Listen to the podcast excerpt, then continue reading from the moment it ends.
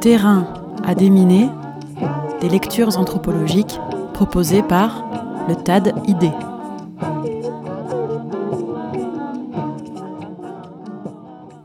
Vivre plus loin est un article de Nastasia Martin, anthropologue spécialiste des populations arctiques. Cet article a été publié dans la revue Terrain en 2016.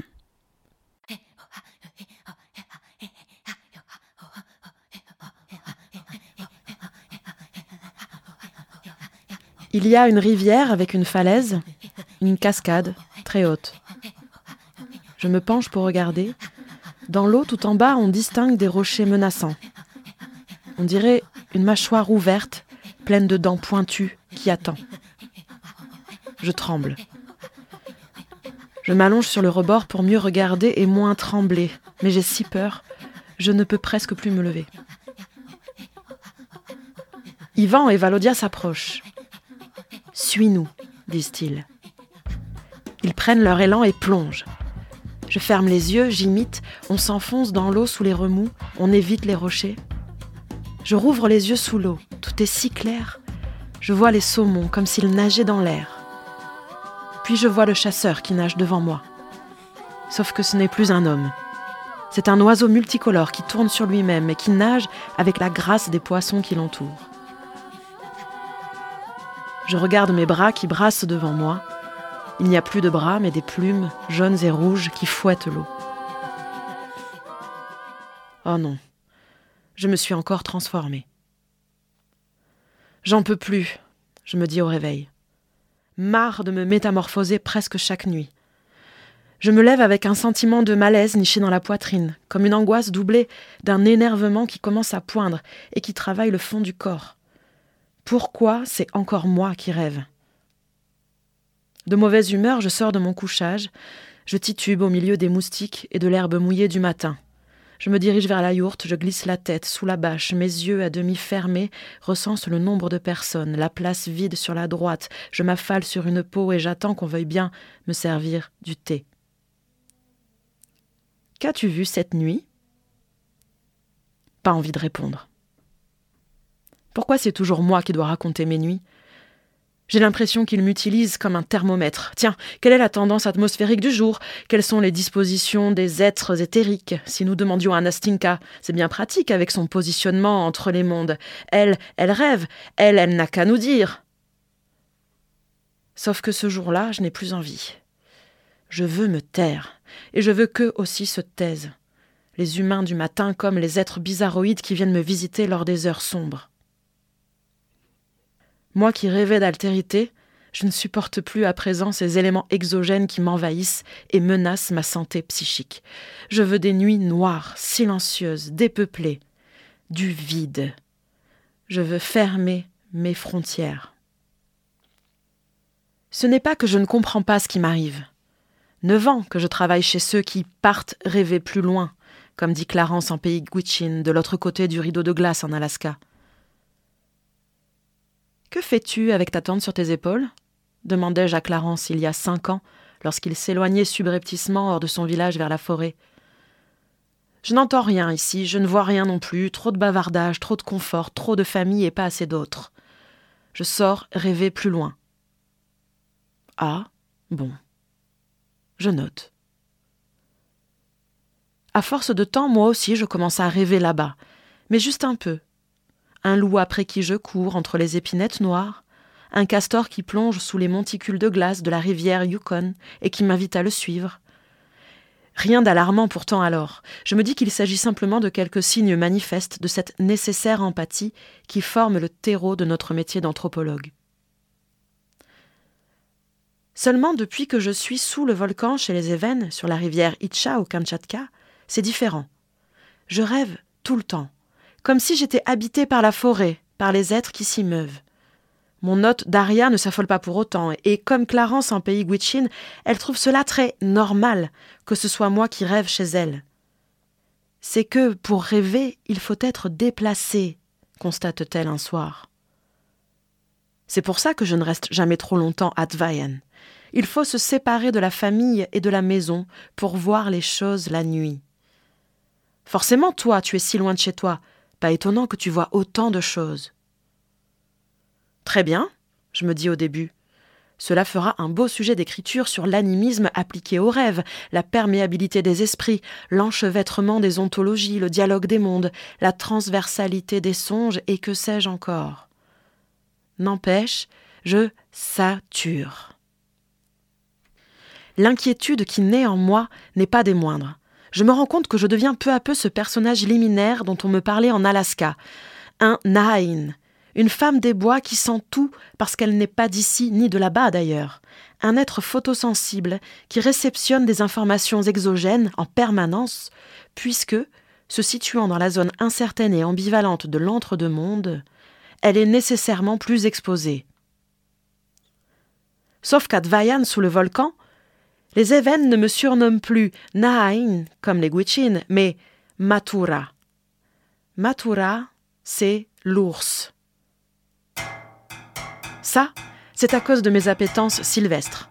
Je n'ai toujours pas renoncé à grimper aux arbres.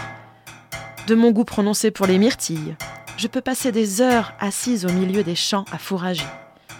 De ma musculature trop prononcée pour une femme, les parois alpines ne sont pas si loin.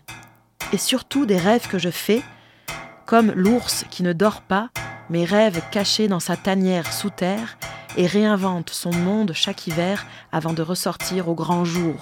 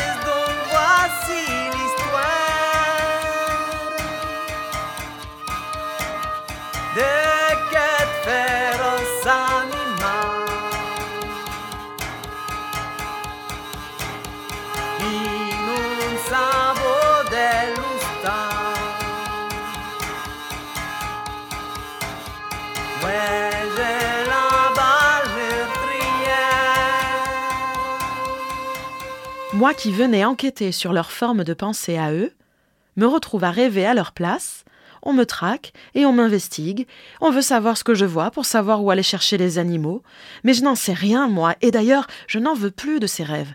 Je voudrais me cantonner à être ce que je suis, une anthropologue sur le terrain qui sait mettre l'espacement nécessaire entre elle et son objet d'étude. Je voudrais croire à cette fable de la distance critique dont on se convainc entre anthropologues pour assurer notre légitimité scientifique et surtout pour préserver notre santé mentale. Là-bas, alors, je repense à Claude Lévi-Strauss. Je me dis que ça doit être ça, son observation intégrale. Je me dis aussi que je suis peut-être en danger si tel est le cas, puisqu'elle est celle après quoi il n'y a plus rien sinon l'absorption définitive, c'est un risque, de l'observateur par l'objet de son observation. En réfléchissant à tout cela près de la rivière, les mains plongées dans l'eau froide, posées sur les écailles du saumon que j'essaie de démêler du filet, je me dis il faut vraiment que je ferme mes frontières. Il faut que j'arrête de rêver pour qu'ils arrêtent de me prendre pour leur station météo. Surtout, j'aimerais qu'ils arrêtent de m'associer à l'ours constamment. Cela me fatigue d'en entendre parler à longueur de journée. Pourtant, je ne peux rien y faire. Il semble que ce soit tout ce qu'il y ait, et ni les hommes ni les ours ne me lâchent avec leurs fragments d'histoire et de rencontres, leurs récits mythiques et leurs anecdotes quotidiennes, le jour, la nuit, tout le temps. Comme pour l'instant je n'ai pas d'échappatoire, il faudrait juste pouvoir partir, mais je ne peux pas. Nous n'avons plus d'essence à mettre dans les moteurs des bateaux pour remonter la rivière. Je me réfugie dans mon carnet de terrain. Cela devient presque médical alors, d'écrire, et je me dis que la réflexivité me sauvera. Je peuple donc mes textes de toutes les histoires qu'on me raconte, de tous les rêves que je fais, les hommes, les ours, les saumons, les oiseaux et les êtres hybrides se juxtaposent les uns aux autres au fil des pages. Aussi notre dialogue se poursuit-il. Les événements veulent connaître mes rêves, et je veux connaître les êtres qui peuplent mes rêves. Ils veulent savoir ce que j'écris sur ces êtres, je veux savoir ce qu'ils en pensent. Malgré toutes mes tentatives réflexives pour limiter cette tendance empathique qui est en train de prendre des proportions excessives, ma psyché s'avère de plus en plus perméable. J'ai l'impression de prendre l'eau. Je note, je retranscris, j'écris presque compulsivement, mais à mon corps défendant, tous ces êtres commencent à s'infiltrer et je ne me sens plus vraiment moi-même. Je me transforme en rêve de plus en plus régulièrement. C'est cet autre visage en dessous du visage unifié qui apparaît, celui du masque animiste. Ce visage tourmenté, métissé, ensanglanté par les différences qu'il arrive mal à conjuguer. Ce visage hybride en forme de miroir inversé est comme une fureur qui s'apprête à déchirer la fragile unité de ma vie. Je m'accroche alors désespérément au monde des idées. Je me dis que je ne crois pas vraiment à ce que j'écris, ni à ce que je rêve, ni à ce qu'on me dit, je me mets à subvertir ma propre pensée en même temps que la leur, et comme les Gwichin m'ont appris à le faire, je relativise tous ces autres et je ne prends plus personne au sérieux. J'ironise en permanence pour opposer des barrières à tous ceux qui m'entourent. En vain.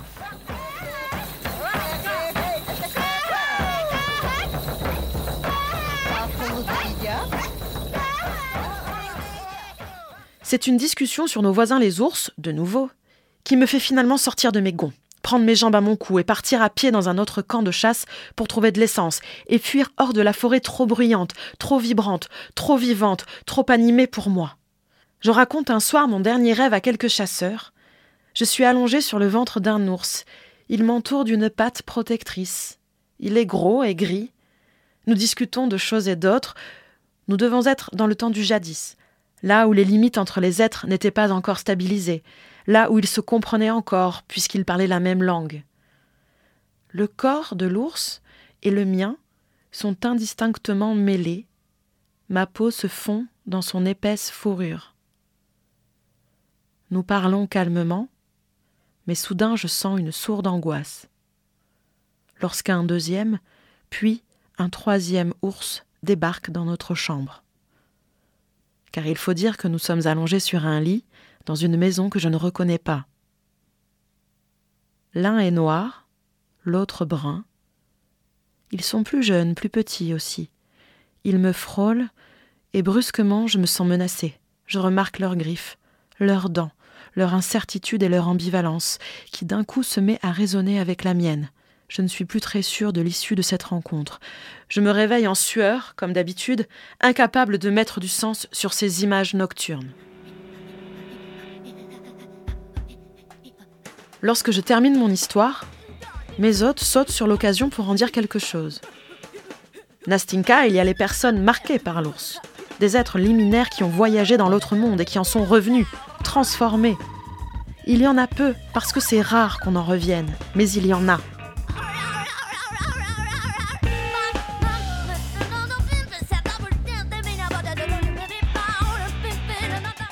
Ces griffes. Tu es déjà Matura et tu as quelque chose de lui en toi. Mais il faut que tu fasses attention. Trop, c'est trop. Je prends leur griffe, mais cette fois je m'en vais. Je dois fuir hors de ce système de signification et de résonance qui menace de m'engloutir. Plus tard, je lisserai tous ces fragments d'expérience ingouvernables. Je les transformerai en données enfin suffisamment essentialisées et désincarnées pour pouvoir être manipulées et mises en relation les unes avec les autres. Plus tard, je ferai mon métier d'anthropologue. Pour l'instant, je dois couper radicalement. Je m'en vais vers les montagnes. Je veux de l'air, du froid, de la glace, du silence, du vide et de la contingence. Surtout plus de destin et encore moins de signes. Pourtant, c'est au cœur des glaciers, au milieu des volcans, loin des hommes, des arbres, des saumons et des rivières, que je le trouve, ou qu'il me trouve. Je marche sur ce plateau d'altitude aride sur lequel je n'ai a priori rien à faire. Je sors du glacier, je descends du volcan. Derrière moi, la fumée crée un halo de nuages. Je me crois seul, mais je ne le suis pas. Un ours tout aussi déboussolé que moi se promène, lui aussi, sur ces hauteurs où il n'a rien à faire non plus. Il est presque comme un alpiniste alors. C'est vrai, que fait-il là, sur cette terre dégarnie, sans baies, sans poissons, alors qu'il pourrait être tranquillement en forêt en train de pêcher? Nous tombons l'un sur l'autre. Si le kéros doit avoir une essence, c'est celle-ci. Une aspérité du terrain nous cache l'un à l'autre. La brume monte, le vent n'est pas dans le bon sens. Quand je le vois, il est devant moi. Il est aussi surpris que moi, et nous sommes à deux mètres l'un de l'autre. Il n'y a pas d'échappatoire possible, ni pour lui, ni pour moi. Daria m'avait dit Si tu rencontres un ours, dis-lui Je ne t'attrape pas, et tu ne m'attrapes pas non plus. Oui, certainement, mais pas là. Il me montre les dents. Il a peur sûrement, et moi aussi j'ai peur, mais je ne peux pas fuir. Je l'imite, je lui montre les dents. Tout va très vite ensuite. Nous entrons en collision, il me fait basculer, j'ai les mains dans ses poils, il me mord le visage puis la tête, je sens mes os qui craquent, je me dis je meurs, mais je ne meurs pas. Je suis pleinement consciente. Il lâche prise et m'attrape la jambe. J'en profite pour dégager mon piolet qui est resté à ma bretelle depuis le glacier ce matin. Je le frappe avec. Je ne sais pas où car j'ai les yeux fermés. Je ne suis plus que sensation. Il lâche. J'ouvre les yeux, je le vois s'enfuir en courant, en boitant, je vois le sang sur mon arme de fortune. Et moi, je reste là, hallucinée et sanguinolente, à me demander si je vais vivre. Mais je vis, je suis plus lucide que jamais, mon cerveau semble fonctionner à mille à l'heure. Je me dis, si je vis, je vais avoir des choses à dire et à faire dans cette vie. Je me dis, si je vis, ce sera une deuxième naissance.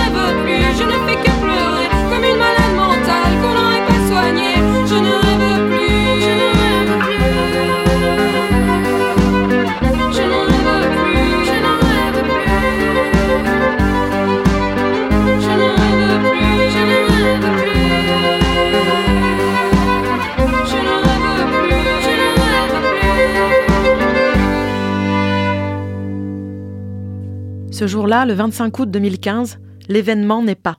Un ours attaque une anthropologue française quelque part dans les montagnes du Kamtchatka. L'événement est un ours et une femme se rencontrent et les frontières entre les mondes implosent. Non seulement les limites physiques entre un humain et une bête, qui en se confrontant ouvrent des failles sur leur corps et dans leur tête. C'est aussi le temps du mythe qui rejoint la réalité, le jadis qui rejoint l'actuel, le rêve qui rejoint l'incarné. Lors de mon premier terrain en Alaska, auprès des chasseurs Gwich'in, j'ai toujours regardé Clarence avec des yeux amusés lorsqu'il me disait que tout était constamment enregistré dans le monde alentour et que la forêt était informée. Everything is being recorded all the time, me rappelait-il souvent. Les arbres, les animaux, les rivières, toutes les parties de ce monde retiennent non seulement tout ce qu'on fait, mais aussi tout ce qu'on dit, tout ce qu'on rêve et tout ce qu'on pense. C'est pour cela qu'il faut faire très attention aux pensées que nous émettons, disait-il, car rien n'est oublié par le monde. Chacun des éléments qui le composent sait ce qui s'est passé, ce qui se passe. Quelque chose se prépare toujours. Il existe un qui-vive des êtres extérieurs aux hommes, qui sont toujours prêts à déborder toutes leurs attentes. Aussi, chaque pensée que nous déposons dans le monde vient-elle se mêler et s'ajouter aux anciennes histoires qui informent l'environnement, ainsi qu'aux dispositions de ceux qui le peuplent? Il y a dans le monde une latence et un bouillonnement qui ressemblent à la lave qui attend sous le volcan que quelque chose la force à sortir du cratère. C'est pour cela que Daria et Mathilda baissent la voix et chuchotent le matin dans la yourte ensommeillée lorsqu'ils racontent leurs rêves. Tu as peur de réveiller les autres? Je demande un jour, ayant des difficultés de compréhension tant leurs voix sont faibles. Non, je ne veux pas qu'ils entendent dehors, me répond-elle.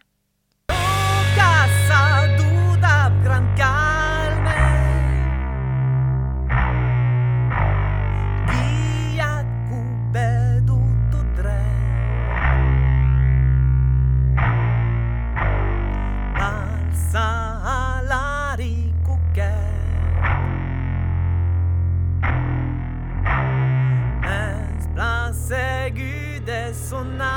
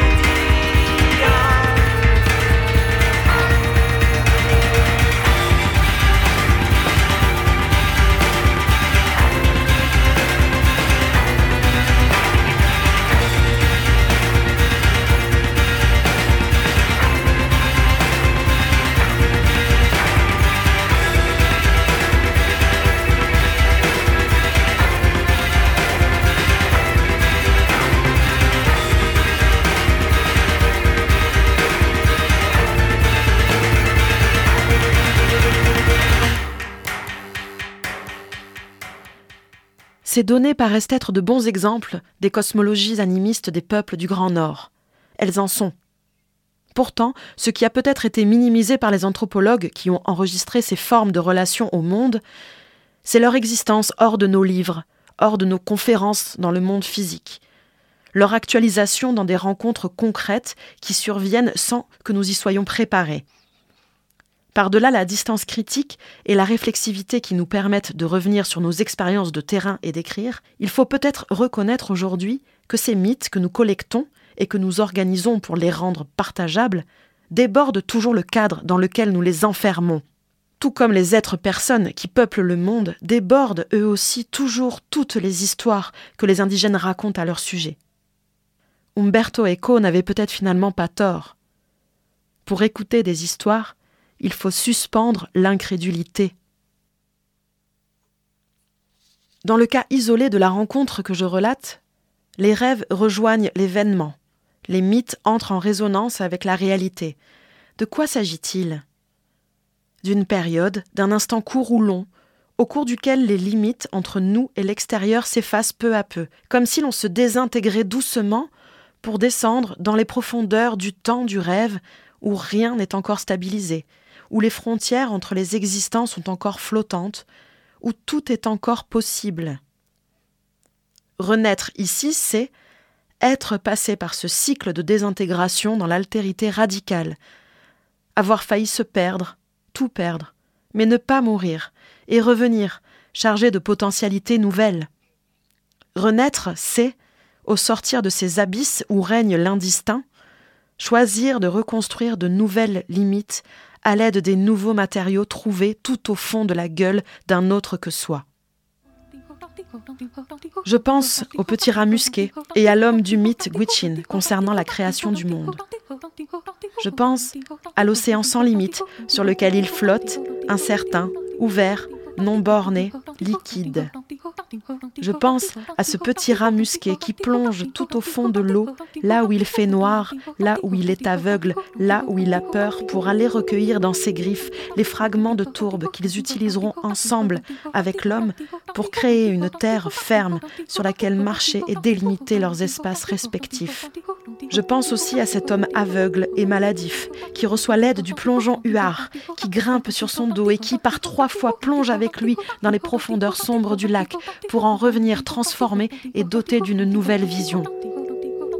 Je pense à toutes ces histoires et à tous ces mythes que nous avons soigneusement retranscrits dans nos monographies sur les peuples que nous avons étudiés, à tous ces voyages d'un monde à l'autre qui attisent notre intérêt scientifique, à tous ces hommes un peu spéciaux, ces chamans que nous suivons comme les chasseurs pistent les animaux qui les fascinent.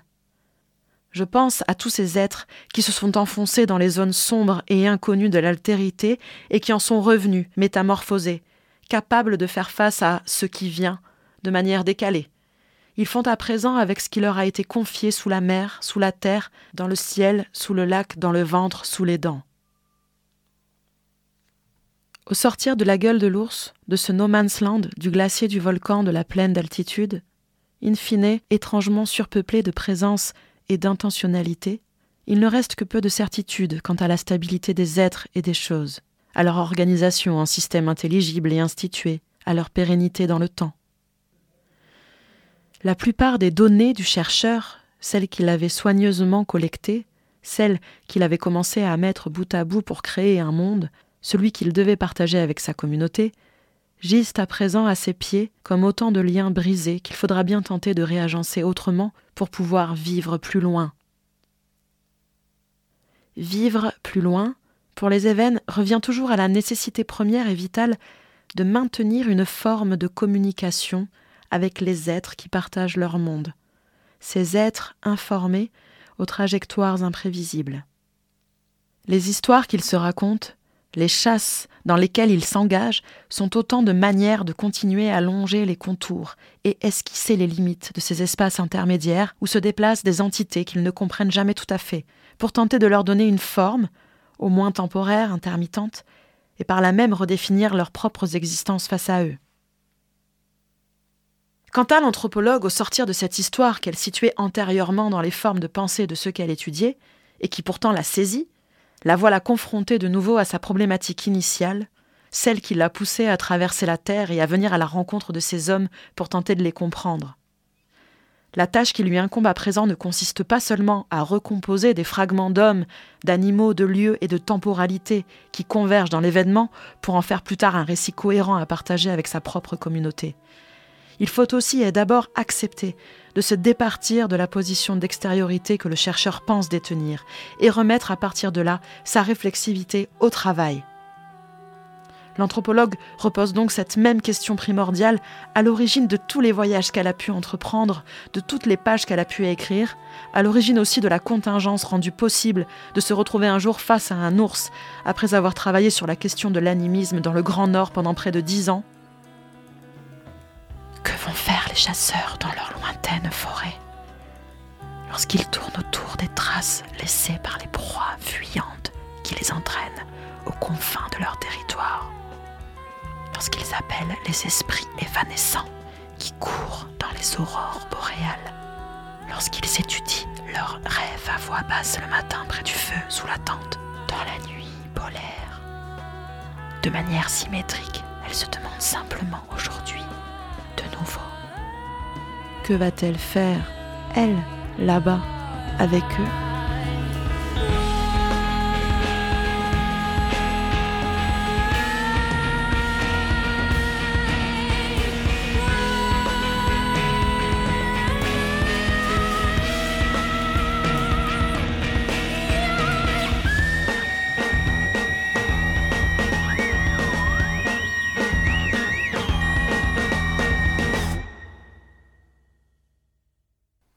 Musique de Leila Martial, Artus, le groupe folklorique du Kamchatka, et Mansfield Tia.